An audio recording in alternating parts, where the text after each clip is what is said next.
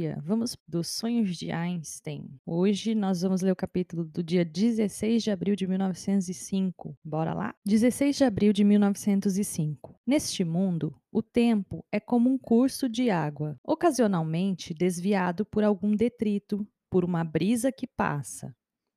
De vez em quando, algum distúrbio cósmico fará com que o riacho do tempo se afaste do leito principal para entrá-lo rio acima. Quando isso acontece, pássaros, pessoas apanhadas no braço que se desviou são repentinamente transportados para o passado. É fácil identificar pessoas que foram transportadas de volta ao passado. Elas vestem discretas roupas escuras e caminham pé ante pé, tentando não amassar uma folha de grama que seja. Elas temem que qualquer mudança que façam do passado possa ter consequências drásticas para o futuro. Agora mesmo, por exemplo, uma dessas pessoas está agachada nas sombras da arcada, em frente ao número 19 da Kramgas, um lugar estranho para um viajante do futuro. Mas lá está ela. Pedestres passam, olham e seguem seu caminho. Ela se encolhe em um canto depois corre subitamente para o outro lado da rua e se esconde em outro ponto escuro, em frente ao número 22. Ela morre de medo de levantar alguma poeira no exato momento em que Peter Clausen está passando a caminho do boticário da Spitalgas,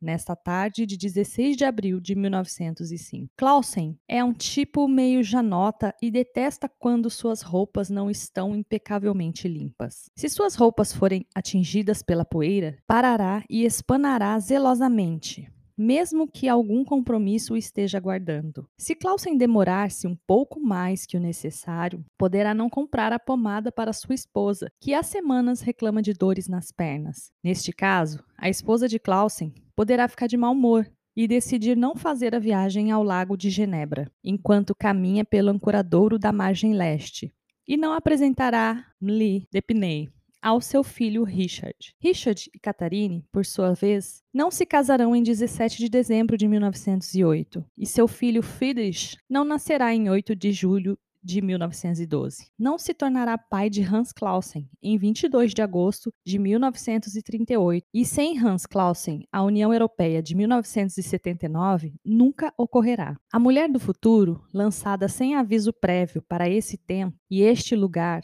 e agora, tentando ser invisível no seu cantinho escuro, em frente ao número 22 da Kramgas, esperando ser desencadeadas, dependentes dos nascimentos de crianças, do movimento das pessoas nas ruas, das canções, dos pássaros em certos momentos, da posição precisa das cadeiras, do vento. Ela se encolhe e aguarda que a corrente do tempo a leve de volta ao seu próprio tempo. Quando um viajante do futuro precisa falar, não fala, choraminga, sussurra sons sofridos. Está angustiado, pois, se ele provocar a mínima alteração em qualquer coisa, pode destruir o futuro. Ao mesmo tempo, é forçado a testemunhar eventos sem ser parte deles, sem modificá-los. Inveja as pessoas que vivem no seu próprio tempo, que seguem suas próprias vontades, alheias ao futuro, ignorantes dos efeitos de suas ações. Mas ele não pode agir. É um gás inerte, um fantasma, um lençol sem alma. Perdeu sua personalidade. É um exilado do tempo. Essas desacoraçadas pessoas do futuro podem ser vistas em todas as cidades e vilas, escondendo-se sob os beirais dos prédios, nos porões, sob as pontes, em campos desertos. Ninguém lhes pergunta sobre o que acontecerá, sobre futuros casamentos, nascimentos, invenções, finanças lucros. Em vez disso, elas são abandonadas e sentem-se pena delas. Uau, esse capítulo ele fala exatamente o que seria voltar no tempo, né? Se a gente voltar no tempo, será que a gente altera o futuro? Ou seja, será que a gente entra num círculo vicioso onde, tipo, se eu altero agora, eu posso alterar minha própria existência, que é o lance lá do avô com o neto? Se eu voltar no tempo e matar meu avô, será que eu nasci como eu pude matar o meu avô. Então, a gente entra num, num ponto em que fica aquele conflito que seria o, o, a própria linha do tempo, né?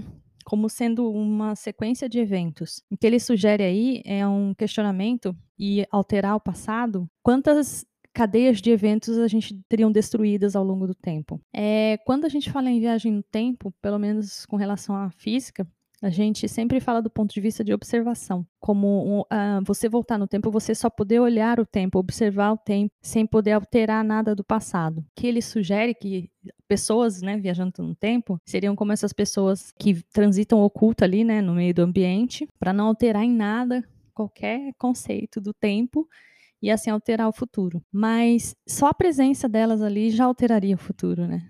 Então, é realmente um grandes questões sobre viagem no tempo. É, qual é a influência que nós teríamos se fosse possível fazer isso com relação a voltar ao passado?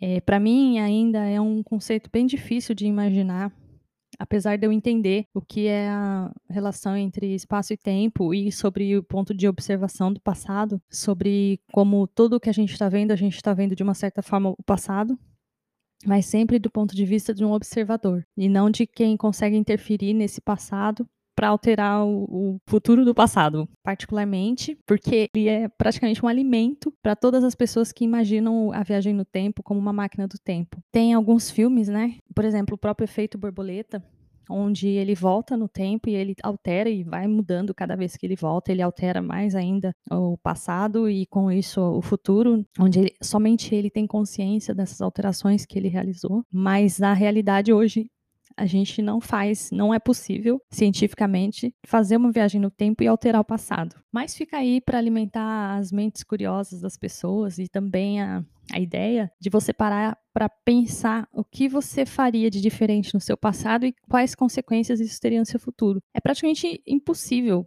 pensar isso, mas você realmente ter certeza do que alteraria no seu futuro.